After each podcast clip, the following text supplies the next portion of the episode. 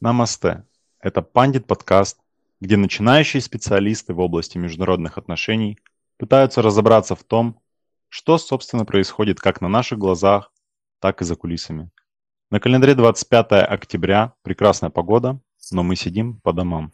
Итак, в прошлом пилотном выпуске нашего подкаста мы погрузились в Евразийский экономический союз с его нюансами, разбирались с ним в русле постсоветской геополитики и Большой Евразии. Сегодня мы от экономики не уйдем далеко, а непосредственно познакомимся с человеком, который работает в сфере финансов. Меня зовут Максим Лац, и сегодня учиться играть на бирже с нуля в домашних условиях будут Станислав Мажинский, кандидат исторических наук, доцент кафедры международного права СФУ. Всем добрый день. И Мария Таткина, директор открытия брокер Красноярск. Да, всем добрый день.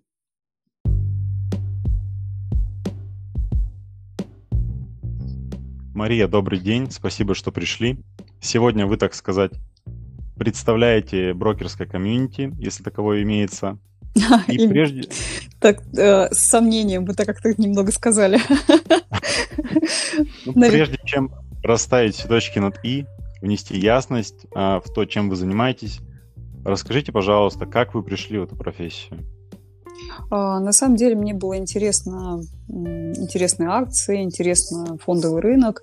И до этого я, конечно, работала в факторинговой компании, но потом вот устроилась в Красноярске в брокерскую компанию, начала работать, так пришла.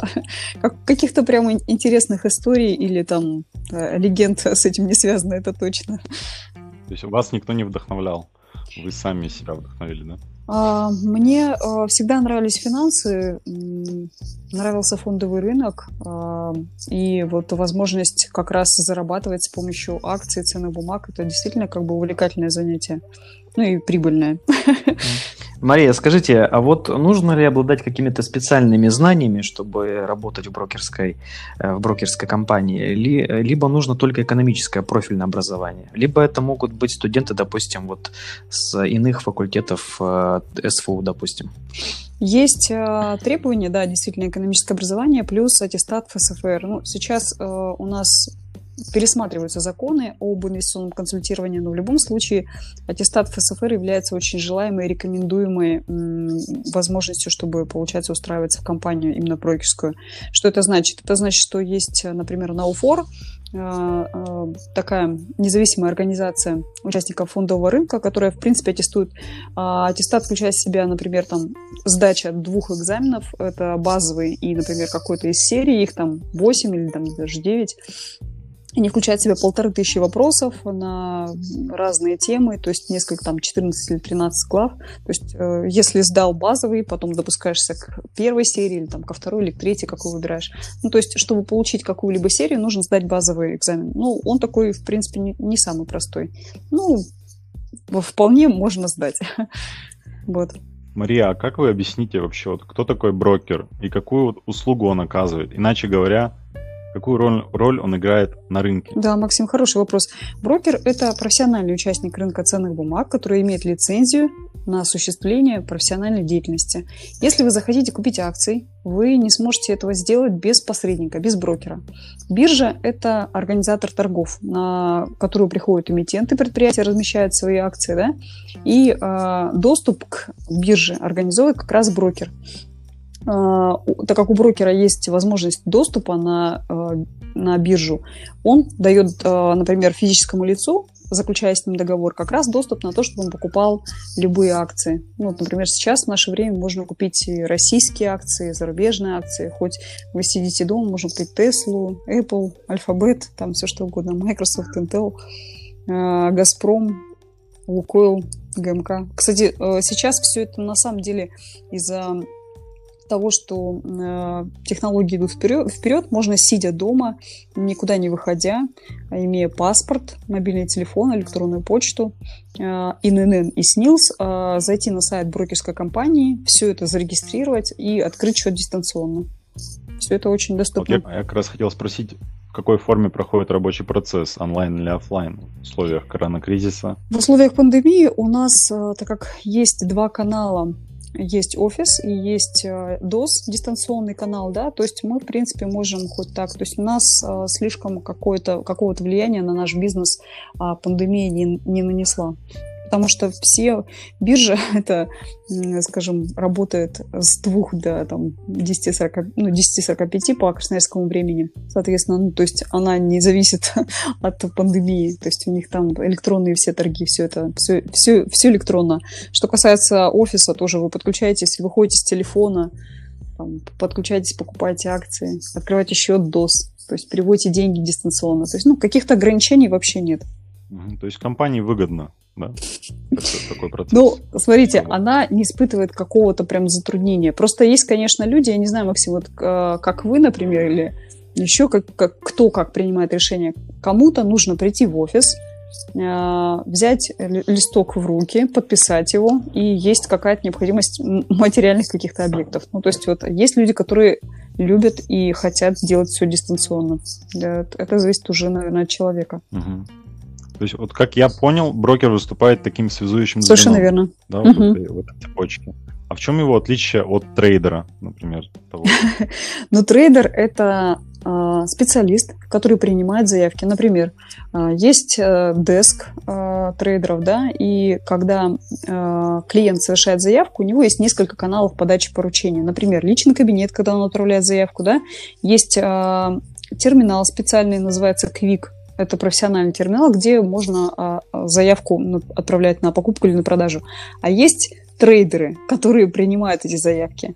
И поэтому трейдер и брокер это совершенно брокер это компания, юридическое лицо, которое э, имеет лицензию профессионального участника рынка ценных бумаг. А трейдер это просто сотрудник брокерской компании, в которой этот трейдер принимает эти заявки э, как на покупку, так и на продажу. Например, вы, Максим, звоните и говорите, я, Максим, э, хочу купить, например, акции «Газпрома» на там, 5 миллионов. Ну и покупаете. И трейдер говорит, спрашивает у вас номер брокерского договора, спрашивает ваше кодовое слово, спрашивает, на какой объем, какое количество, подтверждает вашу заявку и выставляет ее в системе вот через этот же терминал Quick, про который я говорила.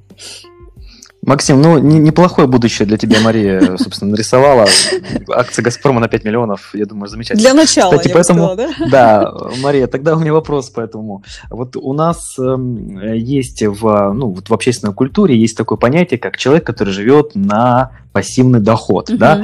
Не могли бы вы сказать, э, в общем, какая нужна сумма, чтобы вот прийти в, в брокерскую фирму, положить эту сумму в акции и чтобы жить на пассивный доход? Вот по вашему мнению, какая должна быть сумма? Это сколько нулей, сколько миллионов, э, каких нулей, долларовых либо рублевых? Ну, может, может это вопрос как-то вот именно с вашим опытом или исходя из вашего опыта, есть ли такие вот случаи? А, Станислав, ну если а, позволите, я все-таки Э, отвечу немножко более развернуто, потому что вопрос uh-huh. включает в себя какую-то немножко такую э, поэтапность, я бы назвала ее так. Uh-huh. То есть, если, uh-huh. получается, вы хотите прийти в брокерскую компанию, то до этого вы должны разобраться со своими там э, расходами и доходами, составить какой-то свой такой личный финансовый план и э, накопить там три 6 окладов от своих расходов, которые происходят у вас на ежемесячной основе. Потому что если вы придете на биржу а, и все свои свободные деньги вложите в акции, потому что акции весьма доступны, то есть вы можете купить акции, а, там, я не знаю, там, Сбербанк стоит 230 рублей. Ну, доступно? Доступно. А любая облигация, ну, начинается от 1000 рублей. Доступно, конечно. Ну, то есть все что угодно можно купить. Если вы вложили в акции, и у вас вдруг произошла какая-то непредвиденная ситуация, вам эти акции нужно будет срочно и резко продать, вы их продаете, они в этот момент по закону подлости, например, упали, вы получили убыток, когда вы их продали, они начали расти. И, соответственно, вы вышли в рынок, думаете, что это за такое, все это, это не для меня, это вообще не подходит мне и так далее. То есть и какое-то разочарование. То есть нужно приходить, когда есть четкая цель. Ну, то есть я хочу накопить какой-то финансовый резерв, это раз. И второе, иметь э, какие-то средства, которые будут храниться на там, дебетовой карте с процентом на остаток, либо там счет-копилка, которые будут покрывать какие-то непредвиденные ситуации со здоровьем, либо там, ну, что-то с машиной случилось, я не знаю, там, ну, как, как вариант. И тогда уже именно этот свободный денежный поток инвестировать. А насколько это доступно, ну, я считаю, что целесообразно а, приходить с суммой, ну, на мой взгляд, от 50 тысяч рублей. Ее стоит накопить, потом начинать вкладывать в акции. Вот. То есть это прерогатива для представителей среднего класса, да, больше?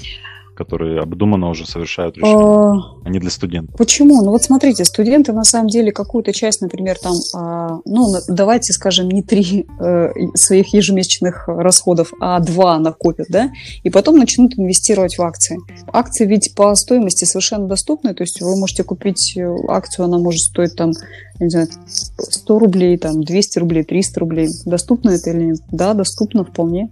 Есть, кстати, а, достаточно интересные такие инструменты, как ETF.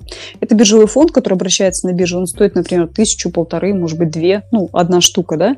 И этот фонд включает в себя сразу достаточно большое количество бумаг. Например, там 90 эмитентов сразу. То есть, когда одной бумагой вы покупаете сразу 90 эмитентов. То, так, такой вот есть инструмент. Он называется ETF. Максим, я надеюсь, не слишком я загрузила какой-то... Я записываю. Ну, далее я предлагаю а, обсудить следующий момент, а именно образ брокера в поп-культуре. Mm-hmm. Я думаю, самый распиаренный и печально известный брокер это Джордан mm-hmm. Белфорд, начинавший продавца мороженого, также известный как Волк с Уолл-стрит или профессиональный лжец. Mm-hmm. Он зарабатывал миллионы на махинациях на фондовом рынке, пока не попал в тюрьму. Сейчас он, конечно, занимается, похоже, Коучинг. коучингом mm-hmm. или бизнес-тренингами да, и, и прочими вещами. Mm. Так вот, по его истории, а точнее по его книгам, которые он написал, Мартин Скорсезе снял художественный фильм «Волк с Уолл-стрит». А, во-первых, смотрели ли вы это кино? Понравилось ли вам? Да, смотрела. Да, понравилось. Ну, да, внимания там заслуживают, конечно, описание методик по улучшению работоспособности и релаксации. Чувство юмора, Максим, у вас неплохое. А, я могу сказать, что когда мне задают такие вопросы, клиенты тоже приходят и говорят, а, ну да, я смотрел там вот фильм «Волк Уолл-стрит», вот как тут вы развлекаетесь, как вы тут живете, вообще все интересно очень. Знаете, если честно, а, это настолько какая-то такая полярность и а, какая-то ну, невозможность в отношении именно бизнеса, который как бы в России, не в Америке, да, то есть в отношении, например, там объемов рынка. Если мы говорим, что там 330 миллионов людей в Америке там около 80%, 90% инвестируют, то могу вам привести пример, что у нас начали инвестировать совсем там в прошлом году люди, и их э, количество приблизилось, например, у нас там 149 миллионов, а, ну там к 6 миллионам э, человек.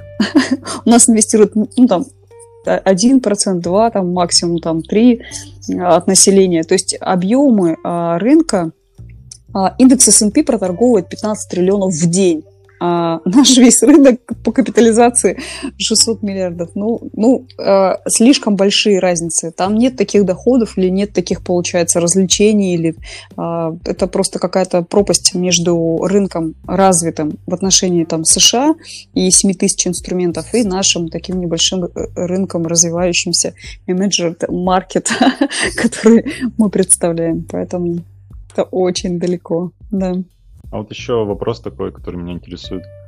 А если брокер, например, возьмем, опять же, Штаты или Западную Европу, если он невероятно успешен, ну, мы берем брокер не только как личность, а uh-huh. компании, а насколько велика вероятность того, что это все связано с махинациями, аферой или отмыванием денег. Максим, конечно, вот вы задали вопрос достаточно такой интересный в плане того, что а, брокеры могут там по каким-то махинациям. Смотрите, вы приходите на рынок, вы же не а, ну, вас же не ведут туда силком, вас не заставляют покупать какие-то акции. Вы приходите на рынок, и вы можете самостоятельно инвестировать в компании «Газпром нефть», ну, вы заправляете на заправке, например, «Газпром нефть», вы ходите в «Магнит», можете покупать акции «Магнита», можете покупать акции «Оке». То есть вы можете самостоятельно выбирать все эти инструменты, которые есть, и брокер, а, как, как бы он успешен, ну, то есть э, он не может вас силком заставить купить какие-то инструменты, а, которые вы можете самостоятельно с собственным волеизъявлением выбрать, правильно? То есть поэтому вот как э,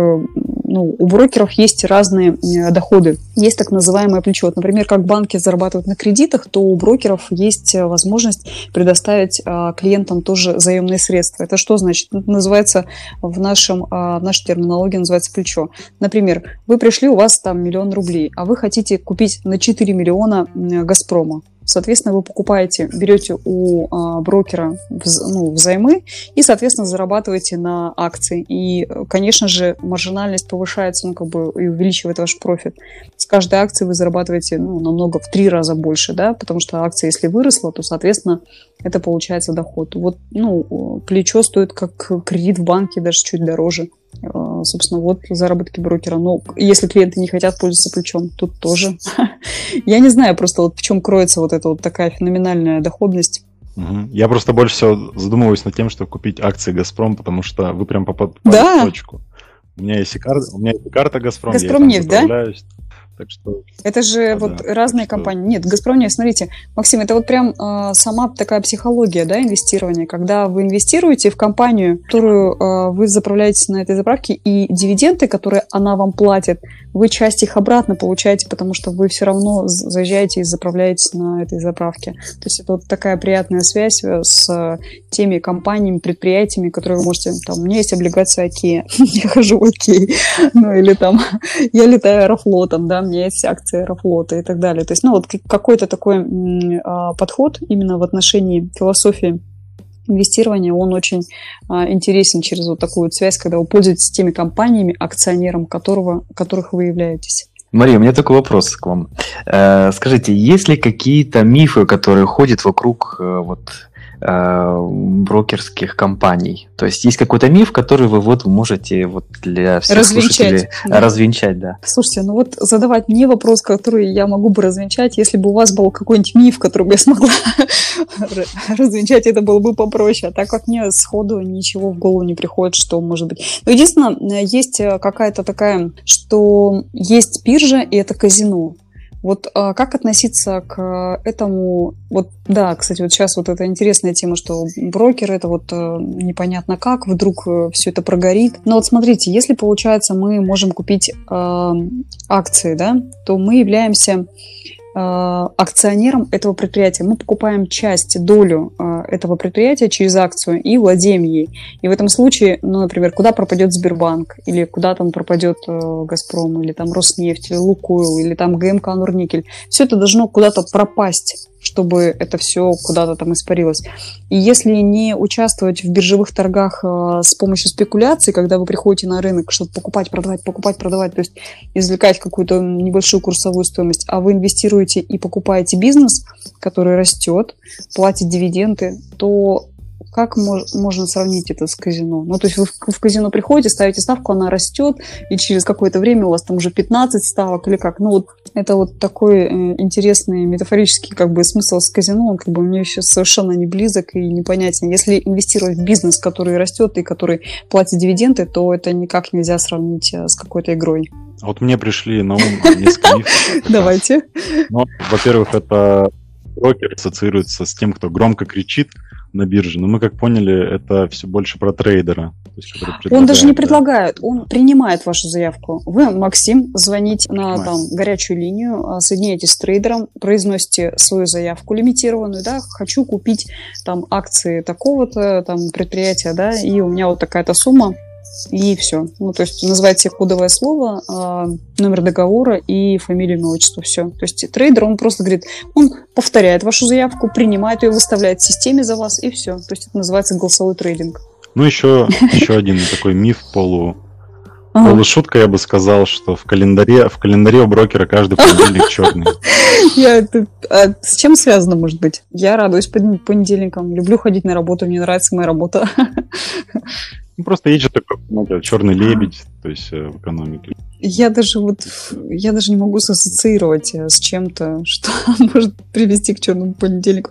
Нет, есть определенные, скажем, циклы, которые а, можно назвать кризисами, да, и многие называют там, там черный понедельник, когда произошел какой-то кризис, и с этим как-то есть какая-то ассоциация.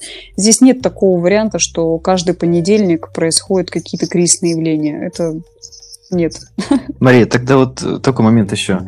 Вот э, сейчас э, понятно, что есть различ... очень много финансовых институтов, Э, и в эти э, финансовые институты, они борются за, а, ну, за клиентов, так сказать. Вот скажите, есть ли вот э, сейчас какие-то намеки на то, что появится какой-то еще ну, конкурент брокерским компаниям? Может быть, это немного другой по форме, по структуре, по каким-то задачам. Есть ли сейчас вот какие-то такие тенденции? Или все-таки вот брокерская сфера, она ну, стабильна, она э, там категорична, она без изменений и, собственно, никаких вот новых игроков, таких новых явлений не предвидится. Ну, э, Станислав, интересный вопрос. Я э, отвечу, как я поняла. Если нет, э, мо- можно, пожалуйста, меня тогда поправить. Мгм. То есть э, есть инфраструктура, которая, а, в принципе, представлена следующим образом. Есть центральный банк, который контролирует всю, а, скажем, э, всех участников и игроков рынка. Есть биржа, организатор торгов, есть брокер как посредник, который предоставляет право и э, доступ на рынок. Есть депозитарий, который хранит и учитывает ценные бумаги. Вот э, в этой всей структуре это получается просто возможность покуп- э, предприятия, которые хотят, например, там э, разместиться, э, пройти процедуру IPO и разместить свои, там, скажем, акции на бирже, они проходят эту процедуру приходят на биржу. Инвесторы приходят через брокера. Вот в, в этой всей структуре все очень стройно, понятно, а какой-то другой участник, ну, а что он будет выполнять, какую функцию, что, в, в чем конкурировать, с кем. Брокер, он в любом случае просто как там компания, которая оказывает услугу.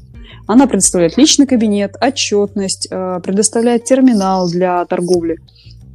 Э, Все те возможности, которые физическому лицу дают возможность э, иметь связь с предприятием, покупать и получать возможность ну, покупать там какой-нибудь там тот же самый там полюс золота или там, не знаю, Теслу, Apple, Google, там все что угодно. Поэтому я просто вот не вижу какого-то другого участника, что, что именно он должен делать, как конкурировать, э, какие задачи выполнять. Ну, понятно, сложилось впечатление, что все очень стройно, и как бы для, для, для лишних мест тут нет, и только, ну, условно говоря, те институты, которые сформировались, которые несут определенную нагрузку, Задачу. определенные функции, да, выполняют. Э, Вот, спасибо большое. Мгм. Мария, а Мгм. вы упомянули IPO, и вот меня в этом плане меня это очень интересует, как готовится эта процедура и является ли это ключевым шагом в развитии любой компании. То есть, если ты не вышел на IPO, то ты просто новый единорог. Это престижно, да, то есть э, иметь статус и иметь э, торгуемые акции на бирже, это получается определенный уровень компании. Для того, чтобы пройти процедуру э, выхода на IPO, э, есть э, специальная м, система, которая называется листинг.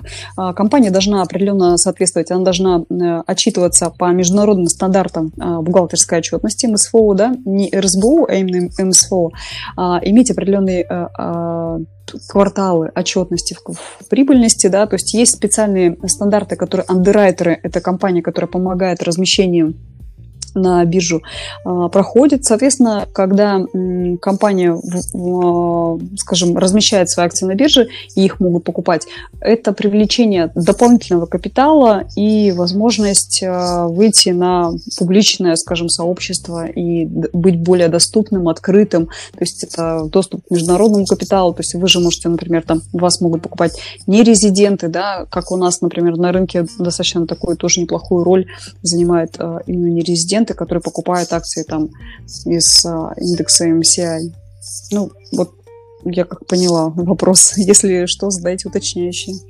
Мгм. А Правильно я понимаю, что вот у нас тоже традиция выхода на IPO, она появилась только в 90-е годы, да? Вот там Яндекс, когда начал покупать. А На Так Западе вот, это уже когда давно. вы меня спросили про пошло Волка в с практику. Уолл-стрит доходы, ну, я могу сказать, что там все уже все зародилось и цветет буйным цветом, и там э, уже очень эволюционно они нас, естественно, перегнали. А что касается нас, наш рынок очень маленький такой, э, местечковый по сравнению с их объемами, э, объемами инструментария, объемами э, по капитализации рынка. То есть это ну, гром- громадная разница. Да, безусловно.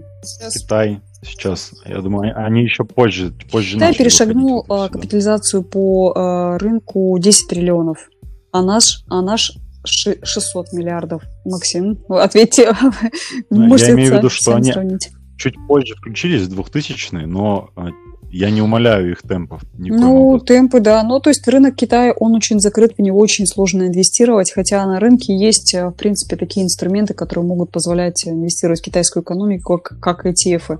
То есть опосредованно эти ETF вкладывают в компании, которые э, инвестируют именно в отрасли именно китайских, ну, там промышленность, э, там, не знаю, телекоммуникации, электроэнергетику именно в китайские компании. И таким образом опосредованно можно инвестировать через, в Китай. Он очень, очень закрыт для внешних, а только для внутреннего а, спроса больше работает.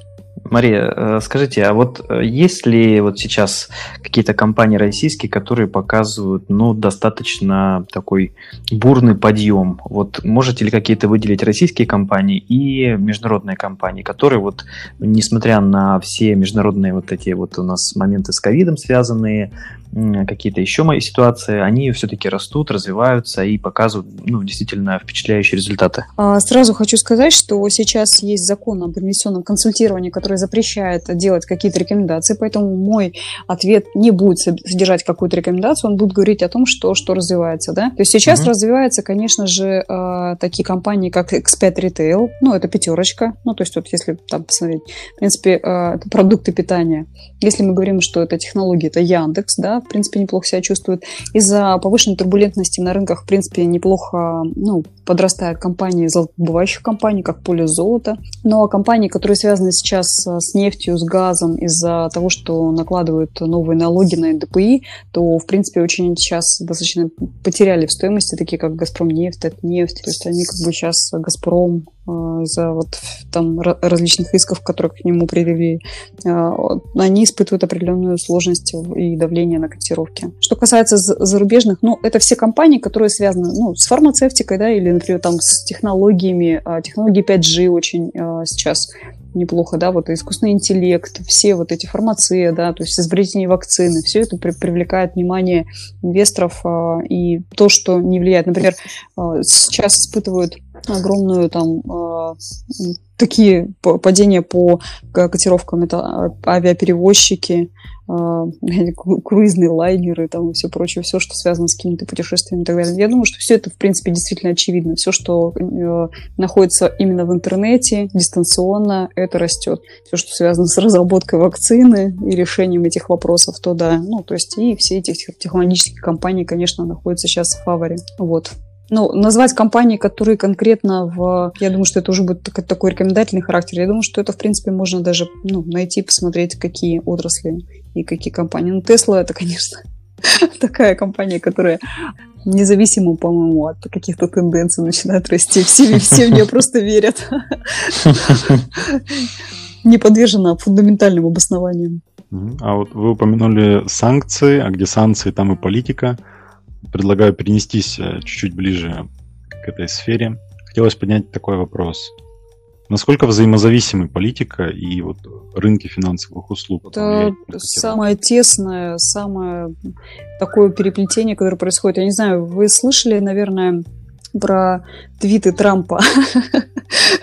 Не знаю, если не слышали, то это, это определенное тоже такое влияние. То есть а, человек-политик, который занимает определенную, действительно такую ну, важную роль да, в государстве, и, соответственно, если он пишет какой-то твит, это может даже качнуть рынки. А, Если а, Илон Маск пишет какой-нибудь пост про то, что там Тесла, то это тоже двигает котировки. То есть э, на самом деле очень большое количество на рынке событий, которые связаны с психологией.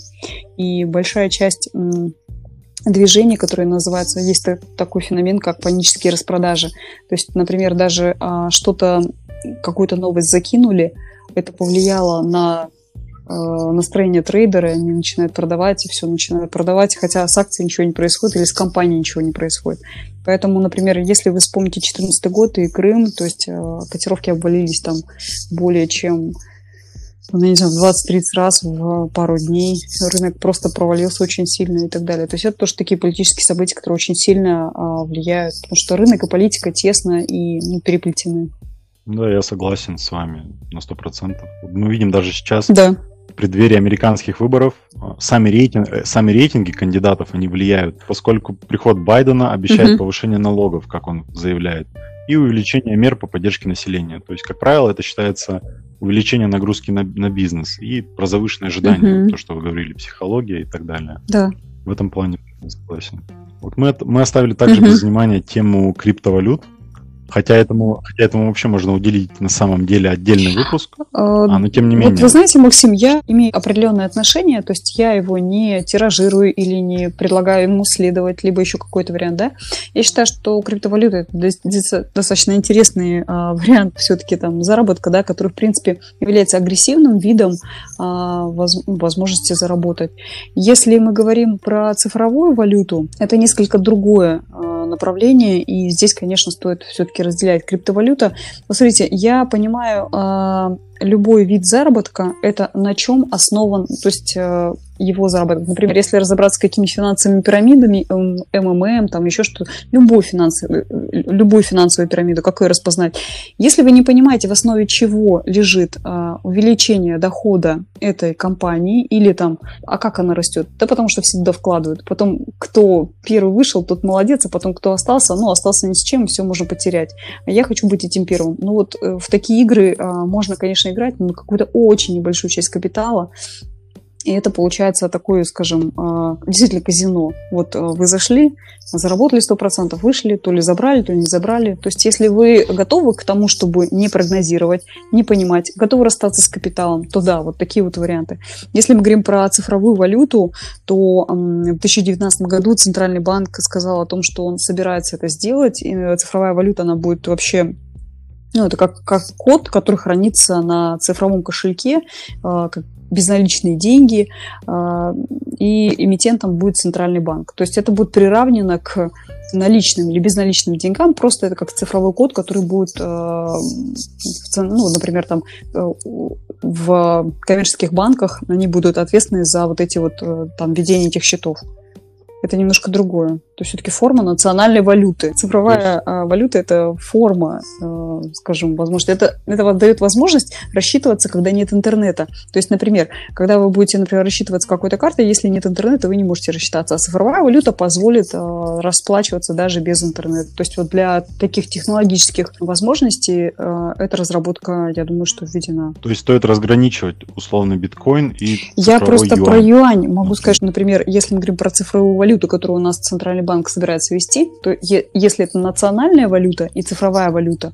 то это, получается, является национальной валютой страны, и она будет приравнена к тем ну, там, денежным знакам, которые, в принципе, обращаются в этой стране. А про криптовалюту это получается такой цифровой код с криптографическим каким-то там ключом, а, который непонятно на чем растет, как он обращается, то есть вот как-то он там растет, какие-то такие непонятные блокчейн, 19 э, там, видеокарт, которые качают электричество и так далее. Нет, я, конечно, понимаю, что есть определенный, скажем, там, доход, который можно с этого получать. Но как его контролировать или как его прогнозировать, здесь весьма очень странно. Вам не кажется вот это введение цифровой валюты как э, потенциальная угроза демократии? Я поясню. Есть просто такая точка зрения, что если он цифровой, то его легче отследить куда пошел, например, тот или иной рубль, а, юань. И тут э, условный большой брат, он Максим, тоже ну, если мы с вами честные люди, то нам бояться-то ничего. Я как-то вот, ну, а что мне? Я плачу налоги, а, я отчитываюсь налоговым. То есть, а, смотрите, я на самом деле Будет считаю, меньше коррупция. Если э, честно, да, то все потоки можно видеть. Ну, в принципе то, как это видится, и то, как это контролируется, то, как оно у нас есть. Здесь я вряд ли буду комментировать. Это такая, мне кажется, очень скользкая тема.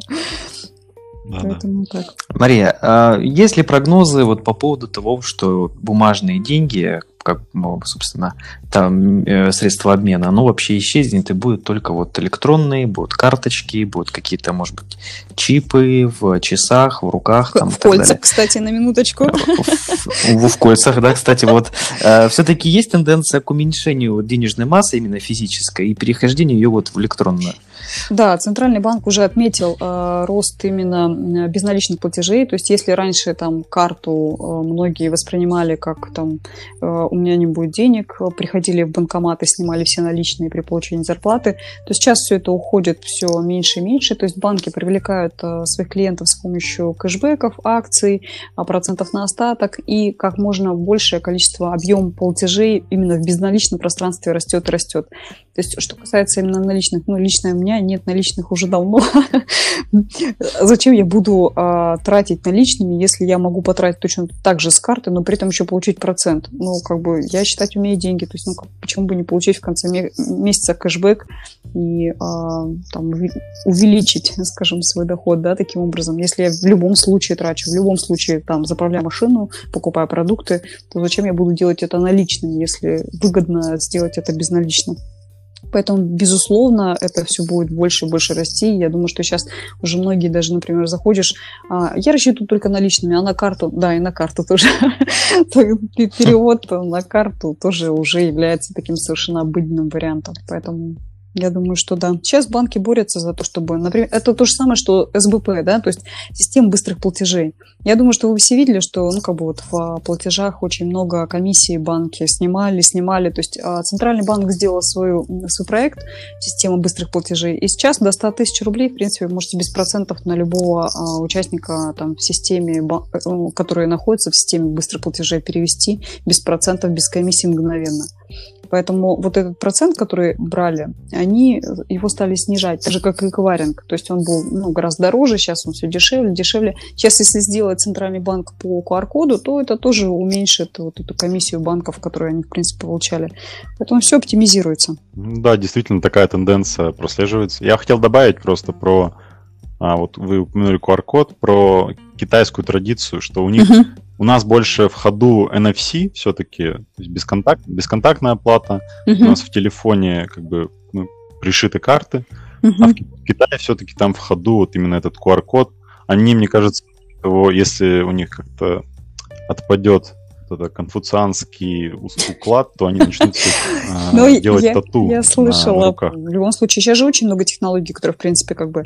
Это кольцо, браслет, да, то есть сейчас вот говорят о том, что, ну, вот э, даже ведут какие-то переговоры с платежными системами, Visa, MasterCard, вот по, по то, что можно будет рукой расплачиваться.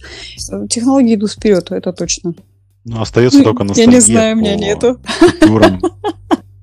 Если а, есть какое-то желание, можно там себе несколько купюр взять, наблюдать, ну, за ними там как-то. Как они разлагаются, лежат у тебя. Возможно, да. Мария, э, вопрос, вот э, я так понимаю, уже у нас время подходит постепенно к концу. Мгм. Вопрос, Мария, скажите, вот э, рядовой студент, да, учащийся на любом факультете на курсе, скажите, вот сколько нужно времени потратить, чтобы накопить вот сумму и прийти, допустим, которая будет, условно говоря, ну, как бы с с этой суммы можно прийти и вот какие-то сделать первые вложения в акции, в облигации. А, вот это, конечно, хороший вопрос. Просто я понимаю, что у студентов, в принципе, нет какого-то дохода, да. Если они не работают и не совмещают работу с учебой, то, конечно, ну, откуда у них доход? У них есть родители, которые поддерживают их а, в этом начинании. Но в любом случае, а, есть какая-то сумма в месяц, которую вам дают родители. Ну, можно откладывать от этой суммы 10%. То есть, на самом деле, есть очень много всяких моментов, которые, в принципе, говорят про определенную экономику. То есть держать деньги на дебетовой карте, на которой будет э, начисляться процент на остаток. Как э, можно выгоднее ее взять, то есть, чтобы она была бесплатной. То есть взять какие-то оптимизации своих доходов и расходов, потому что потратить всегда можно все. Сколько бы у вас не было а, доходов, сколько бы не получали, всегда можно потратить еще больше. А, то есть, ну, смотреть за своими расходами, типа кофе, там еще какие-то такие варианты, которые, в принципе, тоже из э, таких м, расходов утекают в бюджет. То есть откладывать вот эти 10% на инвестиции. И чем раньше а, каждый человек начнет, тем а, больше он сможет накопить, потому что, ну, там, магия сложного процента, от нее не уйти.